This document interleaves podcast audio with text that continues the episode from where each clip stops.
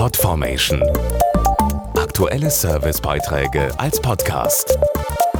Regelmäßige Infos und Tipps aus den Bereichen Gesundheit und Ernährung. Am 19. Mai ist Welt-CED-Tag. Das Kürzel CED steht für chronisch entzündliche Darmerkrankungen. Für andere oft unsichtbar, können die sich sehr auf das alltägliche Leben der Betroffenen auswirken. Der Welt-CED-Tag möchte deshalb Aufmerksamkeit schaffen und ein Zeichen setzen.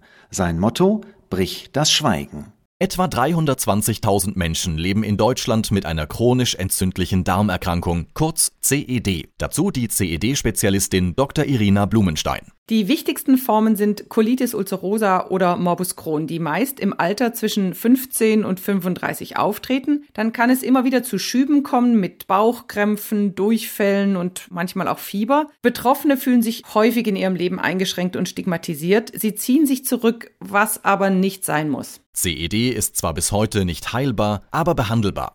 Auch mit Colitis ulcerosa oder Morbus Crohn ist ein selbstbestimmtes und aktives Leben möglich. Es gibt Medikamente, die die Beschwerden in ihrer Häufigkeit und Schwere reduzieren können. Auch eine Anpassung der Lebensgewohnheiten, Stichwort Ernährung und Stressmanagement, kann die Beschwerden der CD verringern helfen. Mehr Informationen, praktische Tipps und den Podcast einer Patientin liefert die Website meineced.de. Dieser Beitrag wurde erstellt von der Janssen Zielak GmbH podformation.de Aktuelle Servicebeiträge als Podcast.